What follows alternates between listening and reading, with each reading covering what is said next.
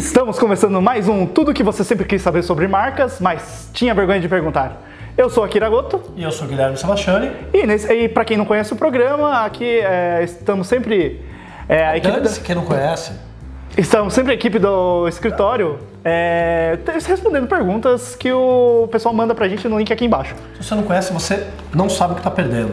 Se você conhece, você é uma das 50 pessoas que assiste a gente, valeu. A gente precisa de mais audiência. 50? Vamos... Já está com tudo isso? Já está com tudo isso, já tem 50 pessoas que assistem a gente, né? Ah, beleza.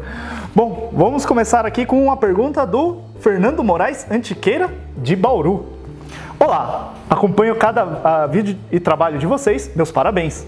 Estou ansioso para saber que tipo de cursos serão oferecidos no Brandster, pois aqui na minha cidade não há pós-graduação em branding nem cursos do tipo. Bom, as perguntas. Como é feita a fase de diagnóstico da marca para saber se ela realmente é, se ela deve realmente mudar ou não? E como saber se ela precisa mudar totalmente ou fazer apenas ajustes? Bom, vamos lá. Vamos começar respondendo a pergunta, depois no final eu respondo sobre os cursos e faço o meu jabá. Né? Quando saber se uma marca efetivamente precisa mudar? Pelo contexto da tua pergunta, entendo que a gente está falando aqui de marca como identidade visual, sistema de identidade visual do cliente.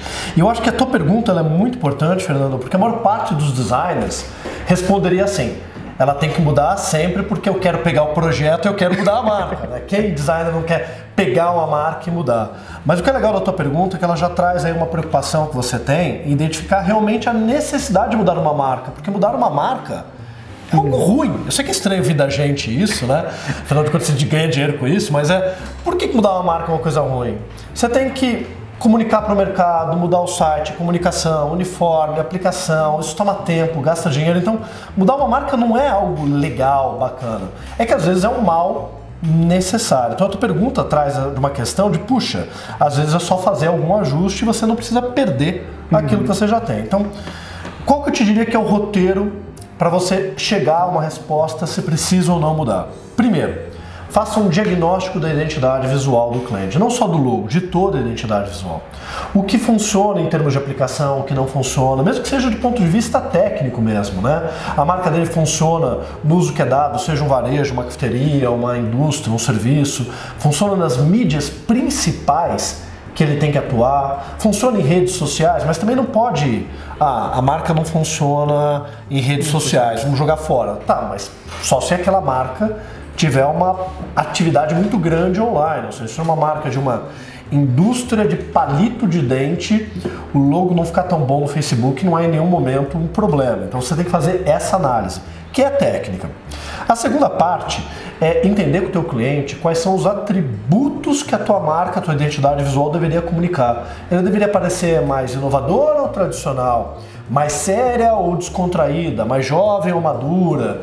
É, os atributos que você pode definir aí são vários, mas é preciso primeiro definir com o teu cliente o que ele quer comunicar e depois você pode, numa terceira etapa, fazer uma pesquisa de diferencial semântico. Tem um exemplozinho ali do livro do Gilberto Strunk, Como Criar Identidades Visuais para Marcas de Sucesso, onde você expõe o logo ao público dele e justamente faz essas perguntas. Essa marca é mais dinâmica ou estática, jovem ou madura?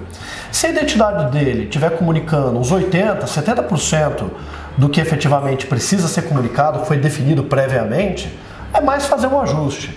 Às vezes nem só no logo, às vezes mais na identidade visual. Se você começa a perceber que a intenção de comunicação daquela identidade visual é uma e a maneira como ela é percebida é outra completamente diferente, é um sinal de que está na hora efetivamente de mudar.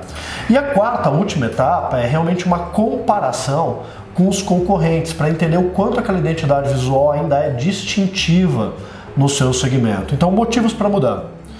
A identidade visual tecnicamente não funciona, onde deveria funcionar.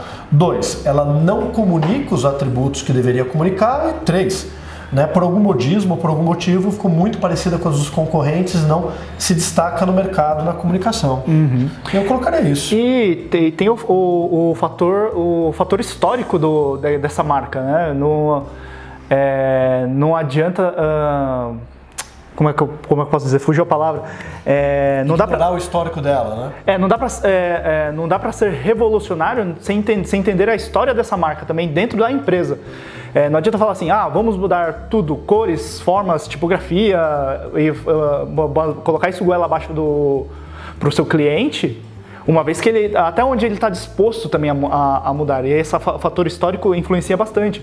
E aí quando você fala que, ah, mudar totalmente ou fazer pequenos ajustes, é, pode, ser, pode ser muito sutil o que você está colocando aqui, termos, né? mas você está você tá colocando aqui para nós, é, para nossa experiência aqui, já, é, o que você está falando aqui, mudar totalmente ou fazer pequenos ajustes, são dois extremos.